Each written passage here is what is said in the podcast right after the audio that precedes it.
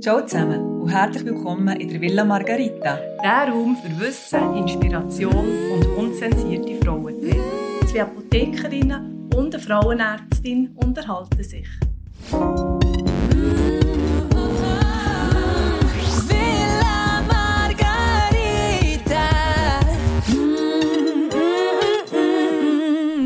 Ciao zusammen. Da sind wir mit der Villa Margarita. Am Mikrofon sitzen Priska, das bin ich. Und Anja, das bin ich. Und trotz Widrigkeiten, Janine ist heute äh, live zugeschaltet aus dem Luzernischen. Hallo Janine. Hallo zusammen, ich freue mich dabei zu sein, dass es doch noch geklappt hat. Ich aus der Isolation darf mitmachen in unserer ersten Folge. Ja, das ist doch gut. Also, ich würde sagen, ähm, ja, Anja, die Villa Margarita, erzähl mal ein bisschen etwas darüber. Ja, gern. Also das ist eigentlich ein Projekt, das so ein bisschen gestartet hat im Gimmer. Und Priska sind zusammen im Gimmer und äh, dann hat mal so in einer langweiligen Deutschstunde haben wir mal so ein bisschen Pläne geschmiedet für die Zukunft und dann ist uns einfach äh, ganz wichtig gewesen, dass wir irgendeinmal mal so ein Haus für Frauen machen. Ja, und das Haus haben wir uns vorgestellt, dass das Villa Margarita heisst und das Haus für alle Frauen ist, wo wo, wo dort können herkommen Für alle wo- Frauen begehren auch. Wo Frauen, ein Haus, das Frauen begehren. Nein, ja. alle. Ja. Habt ihr zwei hier schon gewusst, dass ihr wollt, äh, du Anja Medizin studieren und du Priska Pharmazie? Ja, also, ja, für mich ist eher klar gewesen, aber dass ich natürlich in die Frauenmedizin gehe, das ist dann sicher noch nicht, äh, fest gemeißelt gewesen. Also, ja. Aber wir einfach etwas, also et- etwas Gutes für die Frauen tun, das ist so ein bisschen unser, unser Prinzip gewesen. Ja, und wir haben uns immer vorgestellt, wenn man reinkommt in die Villa Margarita, würde es unter eine kleine Apotheke mit allen nötigen Sachen, wo man für äh, Gesundheit, Wohlbefinden, Schönheit äh, äh, kann, kann finden. Im ersten Stock hat es eine Frauenarztpraxis äh, gehabt. Dort wäre die Anja gewesen, wo, wo die Frauen wie behandelt und beratet. Und im oberen Stock hat es äh, einen grossen Raum für Workshops, Inspiration, Yoga, vielleicht noch eine Ballettstange in unserer Vorstellung. Und Janine, du hast ja eine Apotheke. Äh, Du wärst gerade beim Eingang und du hast uns einfach noch gefällt in unserem Projekt. Wie ein Faust aufs Auge. Ja. Genau, das war sicher auch der Grund, gewesen, wieso ich nachher hat durfte mit in, in die Villa einziehen weil Priska und ich zu Bern zusammen geschafft haben, ein paar Jahre und eine gute Zeit hatten. Und da hat sie mir genau auch von dieser Villa erzählt. Und ich fühle mich natürlich geehrt, dass ihr Frauen A, ein, einerseits so einen sechsten Sinn hatten, dass ihr dann quasi das auch studiert habt, was zu der Villa passt. Trifft's aber gut. Und zweitens, dass ich ähm, in dem starken Team darf mitmachen Ja, das Nein, du ist bist eine Bereicherung. Ja. Wirklich. Ja, du, du das, dass wir äh, keine 5 Millionen einfach so aus dem Ärmel schütteln für eine wirkliche Villa zu bauen, ist eben in diesem Jahr auch ein bisschen Corona-bedingt, wo wir ein bisschen mehr Zeit hatten für Reflexion, ähm, ein bisschen auf den Gedanken aufgekommen, wir können es ja virtuell machen, oder? Genau, die Villa Margarita startet jetzt mal mit einem Podcast virtuell. So ist es zugänglich für alle Frauen, die gerne Podcasts hören. Und wir schauen dann, was sich daraus entwickelt mit der, mit der Zeit. Und natürlich auch für all die, die sich für Medizin und pharmazeutische Themen, die zu der Frau passen, interessieren. Genau. Und wollen wir mal anfangen mit dem ersten Fall? Ja, gern. Ich bin in den Startlöchern. Anja hat in der Villa Margarita äh, äh, eine Dörte kennengelernt, die bei einer Routineuntersuchung ja, etwas- erfahren hat, was sie nicht gedacht hat. Anja, erzähl doch mal, wie du Dörte kennengelernt hast. Genau, also die dort 29-jährige junge Frau kommt eben in die gynäkologische Routinekontrolle und erzählt mir noch so, by the way, sie hat auch noch ein bisschen, ähm, teilweise ein Schmerz im Unterbauch, aber sie denkt, das ist nichts, aber ja, dann habe ich gesagt, schau, dann machen wir doch äh, noch zur Kontrolle, also zum Pappabstrich, ähm, einen Ultraschall. Und äh, das habe ich dann auch gemacht und dann habe ich gesehen, bei den Eierstöcken, normalerweise sieht man einen Eierstock mit so ganz vielen schwarzen Bauern drin, die sogenannten Follikel, bei einer jungen Frau. Und das zeigt so ein bisschen, wie äh, die Reserve ist vom Eierstock. Und in diesen Follikeln ist ja, die Eizellen, die jedem Zyklus kumpen. Also was der Eisprung daraus gibt. Also so ein bisschen wie kleine Burgen für die, für die Eizellen sind das, die Follikel. Und die fallen auf einfach. So kann man einen Eierstock erkennen im Ultraschall. Und ich habe gesehen, hoppla, ähm, bei Dörte sehen die Follikel gar nicht mehr aus, mit vollgespickt mit diesen schwarzen Bäulen. Also sie sind sozusagen weiss gewesen. Und noch so vereinzelt ein schwarzes Bäuli drin. Wie siehst du sonst bei, wie, wie alt ist dort? 29. Wie, al- wie siehst du das sonst aus, normalerweise? Ja, normalerweise hast du wirklich äh, so pro Seite äh, sicher so zwischen 8 und 12 Eizellen. Ja. Äh, Quatsch, Follikel meine ich jetzt. Ja. Eizellen sieht man ja nicht, die sind ja, ja, im ja. Mikrometerbereich. Aber ähm, eben die Follikel sieht man. Und äh, ja, sieht wirklich so, sieht man so plus 10 Mal pro, pro Seite. Ja. Also dort hat in der Blüte von ihrem Leben quasi schon ein bisschen zu wenig potenziell gute Follikel gehabt. Genau, also so ein bisschen wie man es, äh, hat erwartet, vielleicht so zehn Jahre älter, sozusagen. Hm? Und das habe ich ihr natürlich dann auch mitteilt, ähm, weil ja, das ist wichtig, dass sie das eigentlich weiss. Es ist jetzt nicht so, dass ich ja ihr kann sagen, ähm, los dort, äh, du bekommst die Wechseljahr, das wäre ein kleiner Hammer gewesen. Aber man kann sagen, es ist nicht ganz altersentsprechend, das Bild. Und ähm, wir müssen jetzt da ein bisschen weiter schauen, was kann man eigentlich, was kann man machen oder was bedeutet das? Und wir haben ein langes Gespräch gehabt, weil sie hat natürlich gar nicht mit dem gerechnet und ich habe gesagt, dass wir noch zusätzliche Informationen vielleicht brauchen mit einer Blutentnahme, wenn sie verstanden ist, um eben die Reserven noch ein bisschen abzuchecken von den Eierstöcken. Und das haben wir geplant. Und dann haben sie natürlich auch ein bisschen ausgefragt um, über ihre Situation. Ist sie in einer Beziehung? Wie sieht es mit Kinderwunsch aus? Und da sie 29 ist, hat sie gesagt, ja, also Kind wollte ich sicher mal, aber nicht heute und morgen eigentlich. Sie hat das mit ihrem Freund, sie war in einer langjährigen Beziehung schon gewesen und hat das schon mal das Thema angesprochen. Also es war nicht total neu gewesen, aber natürlich nicht in Planung. Du hast gesagt, du hast eine Blutentnahme gemacht. Was, was testet man dort? Genau. Ich habe eine Blutentnahme gemacht und dort ist es vor allem so, ähm, dass man der, der AMH-Wert abnimmt. Das heisst Anti-Müller-Hormonwert. und das hat ja nicht damit zu tun, dass man gegen, einen- gegen einen Müller etwas hat oder so. Aber nein, es geht darum, dass eigentlich, ähm, ja, ich kann einen ganz kurzen, einen kleinen äh, Exkurs machen in die Periode ganz am Anfang ähm, vom Embryo. Ähm, nämlich ist das, der AMH ist ganz wichtig für die sexuelle äh, Differenzierung. Also der männliche Embryo, Bübli hat, ähm, hat von dem Hormon schon von Anfang an und ähm, darum bilden sich dann die Müllergänge zurück und Müllergänge würden sich später bei einem weiblichen Embryo zur, äh, zur Gebärmutter und zum Teil der Vagina entwickeln. Das heisst, wenn er eben das ausschü- ausschüttet, gibt es männliche, also gibt's männliche ähm, Anlage, äh, also ja, quasi eben keine Vagina und kein Uterus. Und wenn bei den weiblichen Embryonen ähm, bildet sich das dann aus auf diesen Müllergängen. Darum heisst es eben Anti-Müller-Hormon. Bei der Frau, ja. Ja, bei den Männern heisst es Anti-Müller. Das heisst einfach Anti aber es ist wegen diesen Müllergängen, die eben zurückgebildet werden, wegen dem Hormon. Genau. Gut, und bei den Frauen ist es eben so, die haben das Hormon ja auch, weil das, das messen wir ja jetzt. Und das heisst, es tut sich dann, ähm, das ähm, kann man finden, wenn in der Pubertät dann die Eierstöcke aktiviert werden und ähm, die, eben die Burgen, die Follikel, das AMH ausschütten. Und je mehr AMH bedeutet, desto mehr äh, Follikel. Also die, Eizell- also die Eierstockreserve eigentlich. Also das ist schon so, gell, dass Mädchen eigentlich die ganzen Eizellen angelegt haben, wenn sie quasi auf die Welt kommen. Das ist richtig, das ist richtig. Also schon in der, ähm, also bei Mutter, in Gebärmutter innen entwickelt, ähm, also gibt's die Anlage. Bei, ähm, bei der Geburt hat äh, so ein ähm, Mädchen, ein kleines Neugeborenes, hat dann etwa eine Million Eizellen. Und dann, wenn sie so die erste die erste Mens bekommt, hat es etwa noch 300'000, weil die, ähm, ja, die, die gehen auch kaputt. Und mit der Zeit, ähm, wenn sie dann pro Zyklus immer reifen immer mehrere Eizellen her. Und es gibt dann den Eisprung. Und das heisst, man verliert immer von diesen Eizellen. Und irgendwann hat man keine mehr. Und das heisst eben, man kommt dann in Wechseljahre, in die Menopause.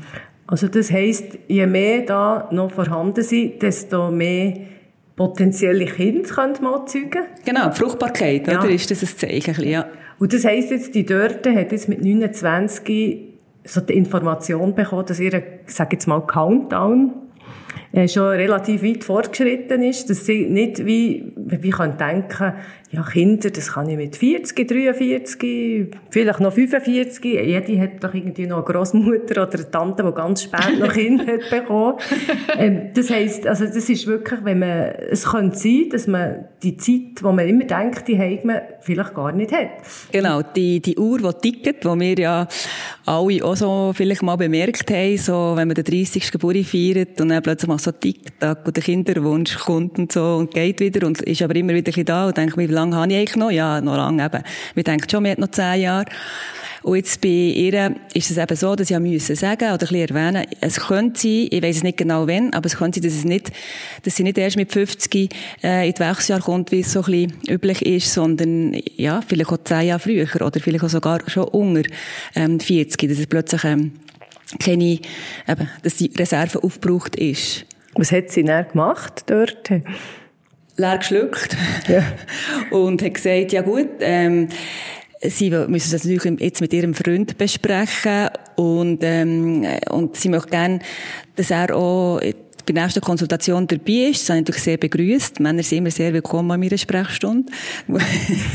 Möchte ich noch erwähnen. und, ähm, ja, aber sie soll kommen, wir besprechen das und sie soll doch mal eben immer ein bisschen die Situation erklären und ein bisschen, vielleicht noch mal ein bisschen abtasten wegen dem Kinderwunsch. Und, Also, ja. hat er dann, er ist dann mitgekommen? Er ist dann mitgekommen. Und Und, hat ganz herziges, ja, wirklich so ein herziges Bärli und, äh, ich habe mega Freude gehabt im Gespräch. Und er hat es total verstanden und hat gefunden, ja, eben, für sie beide ist es klar, sie wollen mal Kinder. Und wenn es halt jetzt ein bisschen früher müssen als mit 35, also ich sehr gerne da einverstanden und mache da voll mit, weil, ähm, dann plötzlich wollen und mehr können, äh, fängt das schon sehr schade. Und dann habe ich gesagt, ja, ähm, das finde ich wirklich super, die Reaktion. Oder dass er sich jetzt nicht irgendwie in eine Ecke gedrängt fühlt. Das manchmal, Männer reagieren ja manchmal ein bisschen verschieden, wenn es um Kinderwunsch geht. Aber ich, ja, und dann habe ich auch erklärt, dass es eigentlich auch noch wichtig wäre, ähm, wenn sie es jetzt würden, so ein bisschen probieren und ähm, eben nicht mehr verhüten, dass man irgendwann, wenn es dann nicht klappt, dass man nicht zu lange wartet, für wieder zu kommen. Und dass man vielleicht dann irgendwann eben auch seine ähm, Spermienqualität anschaut. Ja, das, ist ja auch noch ein sich, äh, Thema, ja. Sp- Spermiogramm, Genau, oder was Spermiogramm das? macht. Spermiogramm, okay. Weil, wie gesagt, es wäre eigentlich ja wahnsinnig schade, wenn jetzt die äh, ganz wertvollen Eizellen, die da noch dort sind, wenn die einfach ähm, quasi äh, nicht befruchtet werden können, äh, durch eine, durch eine schlechte Spermienqualität zum Beispiel und sie probieren es und probieren es und es hat irgendwie wie gar keinen Sinn, die Eizellen können nicht befruchtet werden. Und äh, dann tut man gescheiter dann eben nochmal schauen, was es eben für Therapie gibt, zum Beispiel auch bei, den, bei ihnen. dann. So. ist, das, ist das äh, verständlich? Du schaust mich ein bisschen Fragezeichen Ja, nein, ich finde aber eigentlich auch noch gut, dass auch mal der Mann noch ins Spiel kommt, oder? Das ist jetzt irgendwie häufig so Fruchtbarkeit und wenn Kind, das hängt, wird häufig auch das Alter von der Frau immer so in die Waagschale geworfen. Aber dass der Mann ja auch einen wichtigen Beitrag hat und auch die Spermienqualität bei den Männern auch ein sehr wichtiger Punkt ist, das finde ich, das finde ich gut. Ja, Ja. das ist so. Auch dort hat er gut reagiert. Und er hat natürlich dann, äh, ein bisschen geschmunzelt gefunden, es sei ja super, dass bei ihm wenigstens ähm, die Spermien erneuert werden und nicht, also nicht so wie bei der Frau, wo das einfach eben von Anfang an da ist und es gibt nichts, was man kann machen kann, dass man wieder neue Eizellen kann generieren kann. Ja. Hat Ja. sich sicher auch gut gefühlt. Ja. ja, ja, der Kollege, der ist extra das mal abklären. Einfach, er hat gar noch kein Kind wollen, aber er hat einfach die Studie gesehen von den Soldaten, die da gezeigt hat, dass die Spermienqualität jährlich praktisch abnimmt. Abnimmt, gell? Und dann ist er vorsorglich mal untersucht und er hat eine gute Spermie gehabt. Das hat ihm ein richtig gutes Gefühl gegeben. Und das finde ich ja noch interessant. Also im, im Leben gibt es ja noch andere Themen als Kinderwunsch. Und Fruchtbarkeit, so, immer so lange, wie es, wie es klappt, oder? solange man immer denkt, das ist, äh, es ist alles noch möglich. Und es gibt offenbar ein gutes Gefühl, wenn man weiss, dass da genug Eier äh, und genug Spermien um den Weg sind. Du, Anja, mein Motto ist ja, man kann immer etwas rausholen. Ich bin ein grosser Fan von Mikronährstoffen, Vitaminen. Und ich finde jetzt bei dieser Dörte, hat man jetzt da nicht noch ein bisschen können, das Ei noch ein bisschen pimpen. Pimp Das- my egg. Pimp my egg.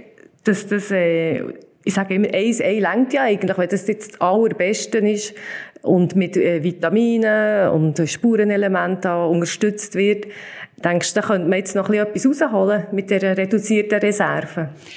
Also wie ich schon gesagt habe, ich kann eben den Eizellpool nicht ähm, verbessern. Also man kann nicht neue Eizellen generieren mit, ähm, mit, mit einem super Mikronährstoff von dir. Ähm, was die Qualität von Eizellen anbelangt, das, da könnte man einen eigenen Podcast machen, mhm. neben Pimp My Egg, was da wirklich etwas bringt, was nichts bringt. Mhm. Ähm, wichtig ist halt zu sagen, dass sie ja noch jung ist und dass eigentlich ihre Qualität gut ist von den Eizellen. Ja. Die ist ja 29 und ähm, nicht so wie eben zehn Jahre später, wo die Qualität ja mit jedem Jahr ähm, abnimmt, oder? Ähm, wenn sie so gegen die 40 äh, geht, ist sie dann wirklich, äh, es ist dann wirklich nicht mehr so gut mit dieser Qualität, das kann man dann so ein bisschen vergleichen wie mit Eier im Kühlschrank. Also je länger dass sie drin bleiben, desto mehr nimmt Qualität ab. Also jetzt ein bisschen, ja, das ist jetzt vielleicht ein bisschen hart gesagt. Aber die können dort äh, für ihr Wohlbefinden, also Folsäure ist sicher immer gut, falls es nicht einschlägt. Aber bei Kinderwunsch äh, sowieso, wenn wir vorher anfangen. Zink oder äh, Omega-3-Fettsäuren. Ja, ich glaube, da müssen wir mal einen separaten ja. Podcast machen. Sie wird sich sicher wir. gut fühlen, wenn sie es nimmt, aber du sagst, äh, die Eierstockreserve können wir nicht auf, äh, auf, wie sagt man, aufbessern, wenn, wenn alles, was weg ist, ist weg.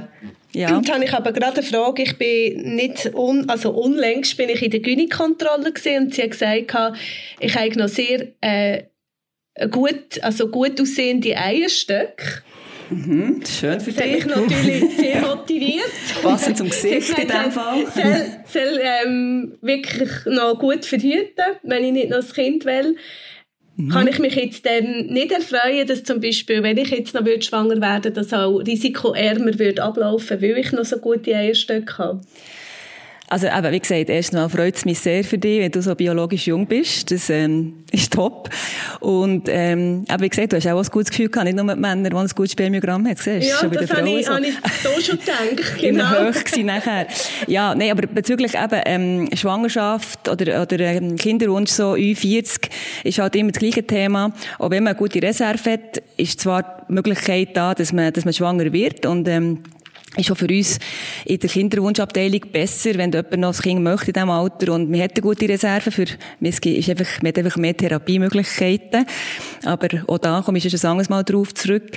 Aber was natürlich nicht, was man nicht kann sagen, ist, dass man über 40 dann, ähm, zum Beispiel weniger Schwangerschaftskomplikationen hat oder, okay. oder äh, dass es schneller einschlägt oder beziehungsweise, dass es eben ähm, weniger Abort gibt, also weniger Fehlgeburten, wenn man gute Reserve hat, das nicht. Es geht, das, da hängt sehr eben mit der Qualität von Eizellen ab, die einfach gealtet ist, ja. Mhm. Mhm. Genau. Und an, anhand vom Zyklus kann man da auch etwas feststellen. Also zum Beispiel gibt es wirklich keine Indizien, wo man selber als Frau kann feststellen kann, ob man jetzt noch gute Reserven hat oder nicht. Das kann also wirklich nur die Gynäkologin oder der Gynäkolog. Das ist wirklich eine sehr äh, gute Frage, Janine. Das ähm, kann man ein bisschen äh, also, wie sagt man, das könnte man merken, dass langsam die ähm, Reserve abnimmt oder es eben nicht mehr jedem Zyklus vielleicht einen Einsprung gibt. Wenn man Schmierblutungen hat vor der Mens, also wenn der Zyklus nicht ähm, 28 Tage geht, man kommt Mens, nach 28 Tagen kommt wieder die Mens, sondern wenn es vielleicht nachher so 18, 20 Tage plötzlich anfängt Schmierbluten, so, das wäre mal so ein Zeichen, vielleicht von einem Progesteronmangel, auch das sehr spannend. Und Abnahmen, die eben zum Beispiel äh, so anovulatorische Zyklen, also ein Zyklon-Einsprung. Und was ganz sicher ist, so ein bisschen gegen Ende von der, ähm, äh, fertilen Phase, also von der Fruchtbarkeitsphase, die man hat als Frau, wenn es eben gegen die Menopause zugeht, dass dann die Zyklen eigentlich kürzer werden.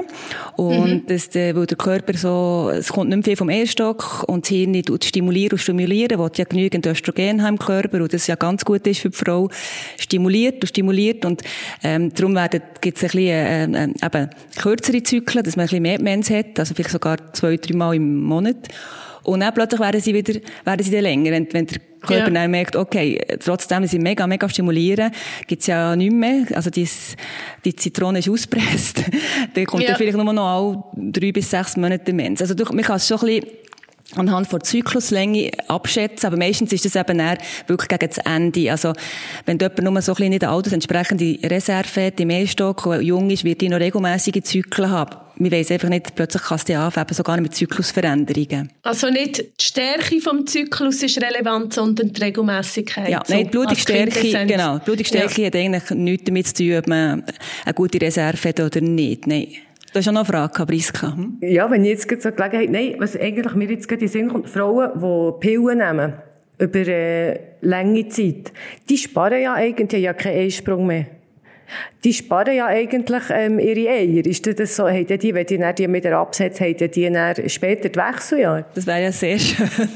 Nein, aber wenn es eigentlich Mittel gibt, wo man ja. wechseln kann. Nein, es geht eben, das ist eben die Apoptose, also der Zelltod, der im Eierstock passiert, ohne dass man einen Einsprung hat. Also es ist nicht nur immer das, die Eizelle, die springt, die weg ist, sondern es gibt eben im Körper, in diesem Eierstock, ähm, die zu Grund gehen. Also unter der Pille geht. Es ist nicht so, Okay. dass man eben, äh, später in die Wechseljahre kommt, wenn man 20 Jahre Pille hat genommen, dass man dann erst mit 60 in die Wechseljahre kommt. Es könnte ja wie, wie Ja, also dass man sie wie spart, oder? Nein, es ist einfach so, dass ab 35 gibt, dass es einfach einen beschleunigten äh, Tod gibt von diesen ähm, Eizellen. Das ist, das hat Das Natur so alles fast gemacht. ein bisschen deprimierend. Endzeitstimmung. Nein, es ist alles halb so schlimm. Aber äh, ja, man muss es einfach wissen. Ich finde, das ist, darum ist das unser erstes Thema, weil ich finde, das muss man wissen, wenn man so, ähm, ja, in dem Alter ist, wo man das Gefühl hat, man Kind, man kein Kind. Das finde ich sehr wichtige Information. Dass es eben nicht, auch trotz der heutigen medizinischen Fortschritte und äh, was wir alles im Kinderwunschzentrum können machen, es, wir können eben nicht alles, ähm, reparieren und wiederherstellen. Das ist mir sehr wichtig. Du hast gesagt, an der, ähm, an den kürzeren Abständen zwischen den Blutungen könnte man das erkennen, dass da etwas nicht mehr ganz im Gleichgewicht ist, sage Mhm. ich mal. Gibt es schon noch Gründe äh, oder, er- oder Sy- Sy- Symptome? Gründe für, oder, für Zyklusstörungen, ja. ja. Das gibt's. Ähm, mir fällt jetzt gerade spontan ein, wenn man zum Beispiel abnimmt, also und zwar wirklich so, äh, muss nicht unbedingt in die Magersucht gehen, aber schon nur äh, so einen rapiden Gewichtsverlust oder ähm, ja, wenn man plötzlich irgendwie eben ins Untergewicht absinkt, das kann einen Zyklus verändern. Äh, oder wenn man intensiv Sport macht und, und einfach nicht genug zu sich nimmt, also der Output größer ist als der Input. An Kalorien. Ja, zum Beispiel, das sieht man bei diesen, bei diesen jungen Sportlerinnen aus Mackling. Ja. Ja. Zum Beispiel, also, Okay. genau. Und, oder, oder natürlich noch andere, ähm, Hormonstörungen. Da wär, kommt mir spontan auch die Schilddrüse in. Ja, das ist auch eines von meinen Lieblingshormonen, weil, weil man ja dort auch im Gesicht kann erkennen kann, dass zum Beispiel, dass ein Mangel vorliegt, ist immer so eine Fantasie von mir gewesen, dass wenn jemand in die Apotheke kommt, dass ich dem gerade am Gesicht könnte ablesen was ihm fehlt. Das ist natürlich nicht möglich. Aber ein Schilddrüsenhormonmangel kann äh, zum Beispiel zum Ausfall von Augenbrauen führen.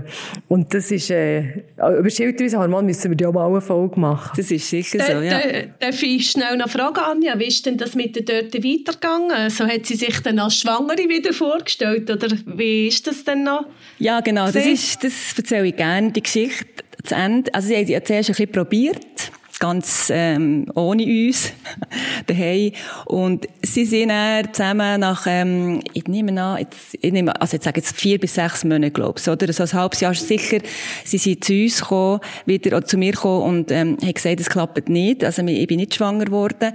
Und dann haben wir eben die Abklärungen gemacht mit dem Spermiogramm und haben dann so eine, äh, ganz leichte, Kinderwunschtherapie angefangen. Also leicht heisst einfach so ein bisschen Eierstöcke stimuliert, der Eisprung ausgelöst. Und dann haben wir äh, ähm, gesagt, sie soll Geschlechtsverkehr haben zum optimalen Zeitpunkt. Und ja, dann ist sie schwanger geworden. Mit Drillingen. Sehr schön. Priska, auch wenn es im Kinderwunschzentrum ist, heisst es nicht immer, dass ich Drilling oder Vierling. Also wir machen auch Einlinge. Ah, Und das- zwar ihr macht eigentlich mehrheitlich. Mehrheitlich. Es ist, also, dass wir Mehrlinge produzieren, sage ich jetzt mal, ähm, ja, das wollen wir selber nicht, das ist wirklich selten. Aber merci für, für den Input. Ja. Ja, gut, eben, total, äh, ähm, das Happy End eigentlich, und, äh, sie, ja, sie hat sich, äh, schon wieder, mir schon wieder, bei mir schon wieder gemeldet für, äh, noch das zweite Kind, wo sie ein bisschen pressiert bei ihr, hat sie geschrieben. Ja, du hast wie weniger Zeit. Du, sollen jetzt alle Frauen den AMH-Test äh, machen, grundsätzlich? Nein, das ist auch ganz wichtig und mir, mir auch sehr am Herzen liegend, dass es ähm, eben jetzt nicht heisst, oh, ich will sofort zu meinem, bei meinem Gynäkologen einen Termin machen und den AMH-Wert bestimmen. Das bringt es eigentlich nicht bei allen, vor allem nicht bei denen, die zum Beispiel so noch unter Pillen sind. Dort ist, das, ist der Wert sowieso etwa um ein Drittel äh, tiefer als ohne Pillen. Und auch im, im Ultraschall sieht man das am ersten Stock, an- also sieht man den Einfluss auf eine Pille eben an. Es hat weniger da so, eben von diesen schwarzen Bäulen. Und das tut sich aber, wenn man nach drei bis sechs Monaten, wenn man die Pille absetzt, tut sich das wieder ähm, normalisieren, beides. Also das heisst, es bringt nichts, wenn man geht um ist unter den Pillen. Das ist schon mal äh, sicher der erste wichtige Punkt. Und der zweite Punkt ist, dass es eigentlich für einen selber nicht wirklich wahnsinnig wichtig ist, außer der Arzt hat eben irgendeinen Hinweis darauf, dass es nicht ganz altersentsprechend könnte sein, die Reserve. Und dann ist natürlich, sagt er dann, es wäre gut, wenn wir es würden abgleichen mit einem AMH-Wert. Der hat verdörrte Eierstöcke. Genau. ja, Ja, genau. Ja, und dann gibt's ja noch andere Hormone, die auch noch zusätzlich wichtig sind, auf die komme ich jetzt nicht. Also, ich denke, so ein Hormonstatus, das ähm, wird der, wird der ähm, Frauenarzt äh, sagen, wenn das so weit soll sein. Und man muss das nicht äh, aktiv nachfragen. Wir können mal ein Gespräch sicher anfangen, wenn, ja, wenn man irgendwie hat, eben, der Zyklus verändert sich. Das, ja, das wäre jetzt ja, so ein bisschen die ähm, Take-Home-Message von unserem Podcast, dass man ein bisschen mehr Awareness hat für das Dann Thema. könnte man ähm, die Eizellen auch noch eingefrieren, oder wenn es dann wirklich pressiert. Ah, das ist, ja, du, das ist, äh, oh Gott, das ist Social Freezing, meinst du, hä? Das wäre einfach äh, so in eine Eizelle, die Eizelle auf eine, auf eine Bank legt und für später, ähm, aufbewahrt, das meinst du?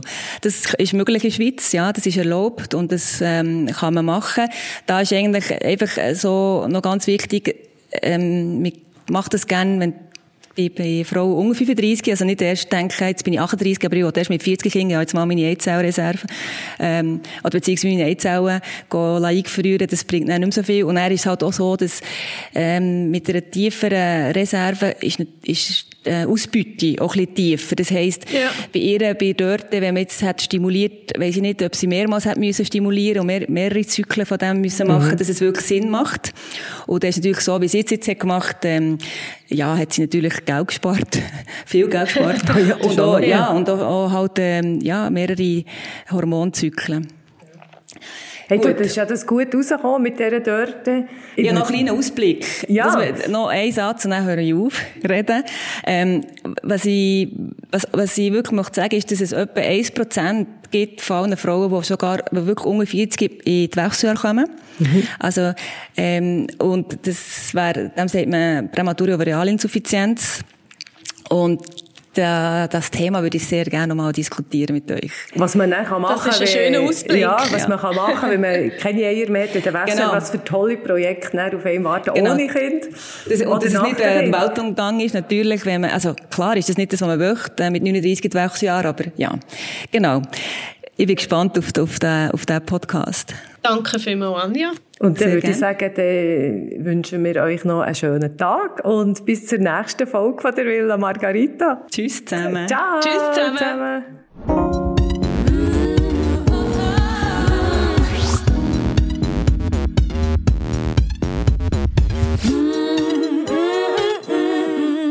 Villa Margarita, der Podcast.